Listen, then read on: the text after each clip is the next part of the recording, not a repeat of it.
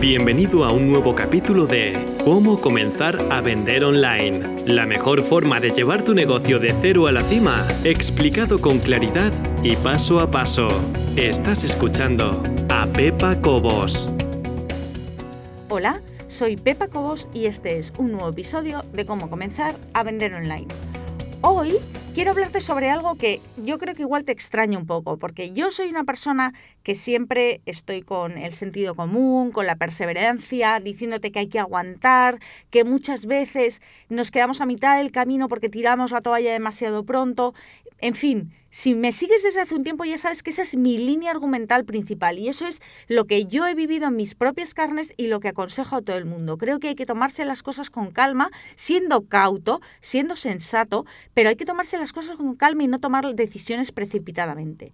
Dicho esto, dicho esto, hay ocasiones en las que no queda otro remedio. Es más, es hasta higiene mental pura el dejar algo que te está haciendo daño. Y voy a intentar ser más concreto en esto para ayudarte a decidir si realmente ha llegado el momento de cambiar o de decir hasta aquí he llegado. Que puede ser que en un momento determinado esa sea tu situación. Cuando empezamos un negocio online, y me refiero a un negocio online porque obviamente hablo sobre el tema, pero estaría hablando de cualquier otra cosa en la vida. Cuando empiezas una aventura nueva, Siempre estamos muy ilusionados, eh, siempre la novedad nos atrae. Está claro que es como cuando te enamoras de una persona, tienes mariposas en el estómago y obviamente al principio todo es de color rosa, todo lo vemos estupendamente y nos parece que va a ser muy fácil sacar esto X o Y adelante. El problema llega un poquito más adelante, cuando esas mariposas en el estómago se empiezan a diluir y la cosa mm, vas viendo que ya no es tan prometedora como pensabas en un principio. Eso no quiere decir, ojo, que esté yendo mal, sino simplemente que le empiezas a ver aspectos negativos. Exactamente igual, y sigo con mi paralelismo, como cuando te enamoras de una persona. Al principio te parece la persona más atractiva, más guapa, más inteligente, sin defectos, te parece todo maravilloso. Y de repente un día dices, ¡uh! Pues es que uh, mastica con la boca abierta, o no lo sé, o no se lava los dientes, estoy diciendo tonterías, ¿no? Pero que te empiezas a dar cuenta que efectivamente, como todos nosotros, obviamente esa persona tiene defectos. Lo mismo pasa en un negocio. Al principio todo es, como te decía, de color rosa, pero llega un momento en que te das cuenta que hay pequeñas cosas que no te acaban de cuadrar y son cosas que no encajan en tu vida. Aquí es donde entraría mi primer consejo. Creo que tomar decisiones en la vida es difícil, es difícil, lo sé, pero si quieres ser feliz, si quieres realmente tener una vida que te llene y un negocio que acompañe a tu vida y no al contrario, deberías ser capaz de tomar ciertas decisiones que te permitan poner límites. Es decir, la gestión de expectativas, esto que suena tan, no lo sé, elaborado, en realidad es tan sencillo como decir, a ver, hasta dónde quiero llegar, qué es lo que quiero hacer y qué es lo que de ninguna manera estoy dispuesta a permitir. En mi caso, por ejemplo, nunca hubiera estado dispuesta, y digo hubiera porque mis hijos ya son algo más mayores, pero nunca hubiera estado dispuesta a renunciar a mi vida familiar a cambio de un gran o un mejor negocio.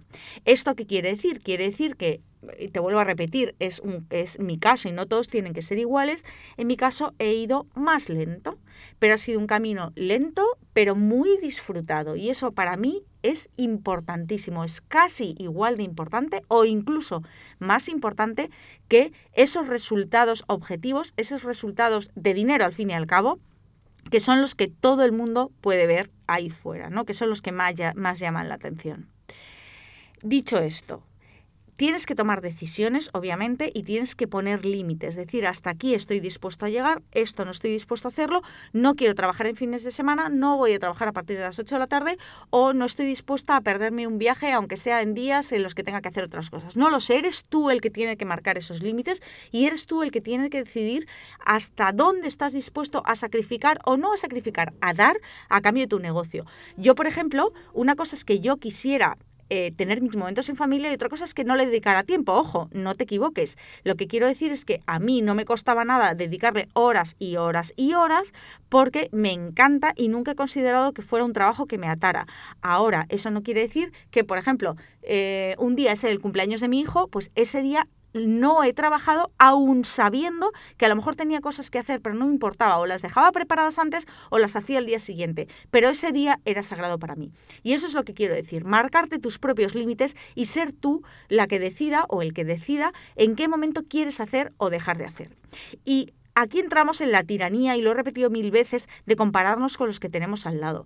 A través de las redes sociales es muy difícil no estar todo el día mirando por encima del hombro al vecino y decir, claro, es que esa persona gana el triple que yo.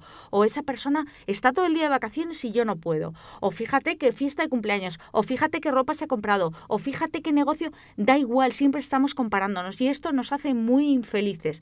Lo que quiero decir es, no te compares con nadie y decide qué y qué o sea, qué sí y perdón y qué no quieres hacer con tu negocio. Y no hablo de dinero. Hablo simplemente de tus propios límites, de tus expectativas, qué esperas y qué estás dispuesto a dar a cambio.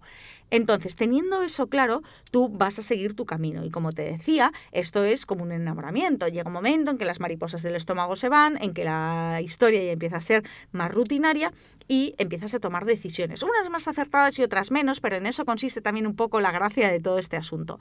Te vas dando cuenta que hay cosas que funcionan, hay cosas que no funcionan, hay...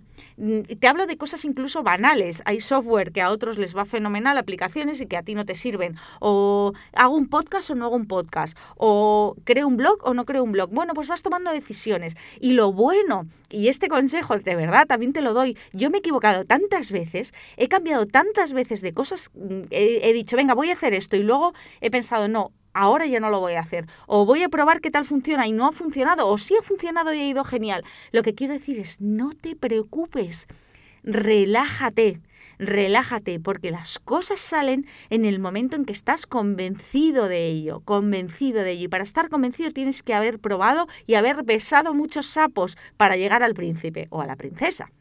En cualquier caso, lo que quiero decir es que llegado el, eh, el, valle, es decir, llegado el momento en el que las mariposas en el estómago ya no están, la rutina se ha instalado en tu día a día de tu trabajo, te digo rutina por decirte algo, a mí me sigue apasionando exactamente igual que el primer día y espero que se me note cuando hablo de esto que realmente me emociona.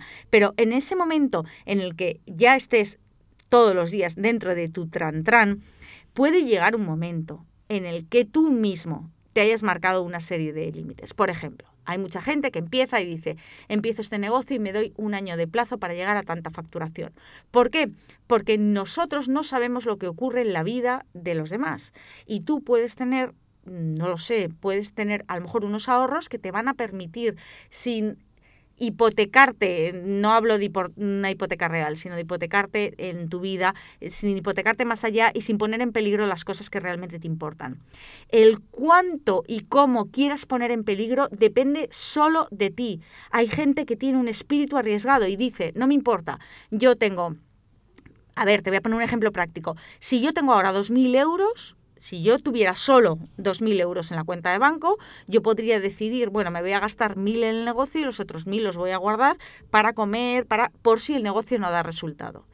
Eso hay gente que lo interpretaría como miedo o no entrar de lleno. Para mi, para mi gusto, o desde mi punto de vista, desde luego, no es así. Yo ya lo he dicho más veces soy una persona muy segura. Yo gastaría los 1.000 en el negocio y me guardaría los 1.000 por si hipotéticamente el negocio fallase, poder comer. Esto te estoy hablando de cantidades así, pueden ser más grandes o pueden ser más pequeñas, da igual, tú pones el número. Lo que quiero decir es que puede que llegue un momento en que tú digas, no voy a seguir gastando, no voy a seguir invirtiendo, ya no solamente dinero, sino también tiempo, en algo que no está dando los frutos que yo esperaba. Eso no quiere decir que no esté funcionando, sino simplemente que no está funcionando al nivel que tú esperabas. Y es que hay veces que es así, las decisiones son durísimas. Y vuelvo otra vez, vuelvo otra vez a nuestro paralelismo. Es igual que cuando llevas muchísimo tiempo, no sé si lo habrás experimentado o no lo habrás experimentado, pero realmente es muy, muy doloroso cuando llevas mucho tiempo con una persona y de repente te das cuenta que eso no va a llegar a ningún sitio. Entonces, Obviamente dejar a alguien nunca es plato de gusto, pero hay veces que hay que hacerlo. No vas a estar atado a una relación que no te llena, que no te hace feliz. Bueno, pues esto es exactamente lo mismo. Puede que llegue un momento en que decidas, se ha acabado, hasta aquí he llegado. Y lo que quiero decirte hoy, lo más importante de todo, si solo te vas a quedar con una cosa, es, si llegas a este punto, no te dejes influenciar por nadie. Es importantísimo que una vez que hayas tomado la decisión te mantengas firme en ella. Si tú decidiste que te dabas un plazo de un año, ves que ha llegado el año y no has llegado a tus objetivos y crees que ha llegado el momento de echar el cierre, eres muy libre de hacerlo, no te dejes influenciar por nadie, incluso aunque estés empezando a obtener resultados. También, por supuesto, es muy lícito que tú en un principio pensaras que te ibas a dar un plazo de un año y lo ves tan cerca lo que querías conseguir que dices, bueno, este año se va a convertir en un año y medio, en dos o en cinco, en lo que te dé la gana, porque lo principal es tu libertad para elegir si quieres o no quieres continuar. Y eso es lo que debes grabarte a fuego en tu mente. Tu negocio es tuyo y tu negocio tiene que hacerte feliz, además de darte de comer, por supuesto, y por eso en un momento determinado puedes tomar la decisión de dejarlo. Y está perfectamente tomada. Da igual que yo te diga que hay que ser perseverante, da igual que yo te diga que tus objetivos están cerca. Nadie mejor que tú sabe lo que tiene que hacer. Y eso es realmente lo que te pido, por favor, que hagas. Piensa las cosas, sentido común ante todo. No tires la toalla a la primera de cambio, por supuesto, tienes que aguantar, pero llegado a ese punto en el que te empiezas a plantear si la cosa va a ir o no va a ir de verdad, no va a funcionar o no va a funcionar, lo que te digo es, decide lo que quieras, pero decídelo tú. Y dicho esto, este es mi consejo principal para hoy. A pesar del sentido común, a pesar de quererlo con todo tu corazón y con todas tus ganas, a pesar de haber puesto todo tu esfuerzo, hay veces que las cosas no salen. Y eso no te hace ni mejor ni peor persona. Simplemente es que puede que haya llegado el momento de tomar una decisión. Y antes de acabar, recordarte que estoy aquí para todo lo que puedas necesitar. Espero que te haya gustado el capítulo de hoy. Un saludo y muchas gracias.